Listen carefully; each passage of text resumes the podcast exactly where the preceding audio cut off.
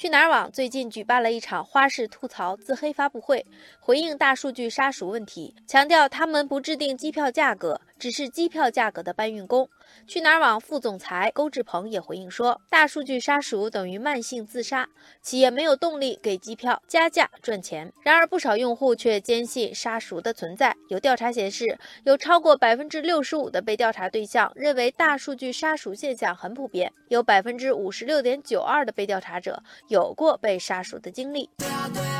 网友红旗说：“虽然说去哪儿网特意办了两场发布会来回应不存在杀熟问题，但能不能起到说服用户的作用还不好说。”网友飘萍说：“现实中确实能够看到，在一些产品和服务上，新用户比老用户价格低的情况。”网友兰博说：“大数据杀熟相当于杀鸡取卵，对于老用户实在不公平。”不过，也有网友认为大数据杀熟没有那么严重。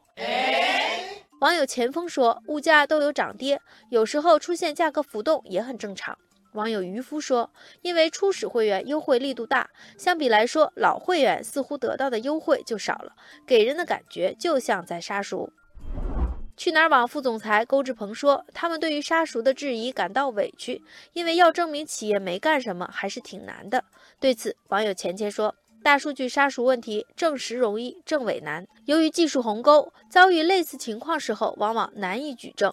不过，有人提出了另一个问题：对于平台的没有杀熟回应。为什么很多人不信呢？为什么呢？网友十七说，目前消费者不信任企业没有杀熟的回应，其中的重要原因包括对企业收集个人信息的使用方式的不信任。移动互联网时代，互联网企业掌握的数据越来越多，和用户存在对数据使用的信息不对称。网友指南针也提出，或许充分竞争的市场能够给消费者更多的自由选择权，一定程度上更有效。市场是精妙的仪器，消费者。的比价能力也在提高。网友琉璃说，在法律层面需要防止大数据价格歧视，当然也要创新监管方式，强化企业诚信自律。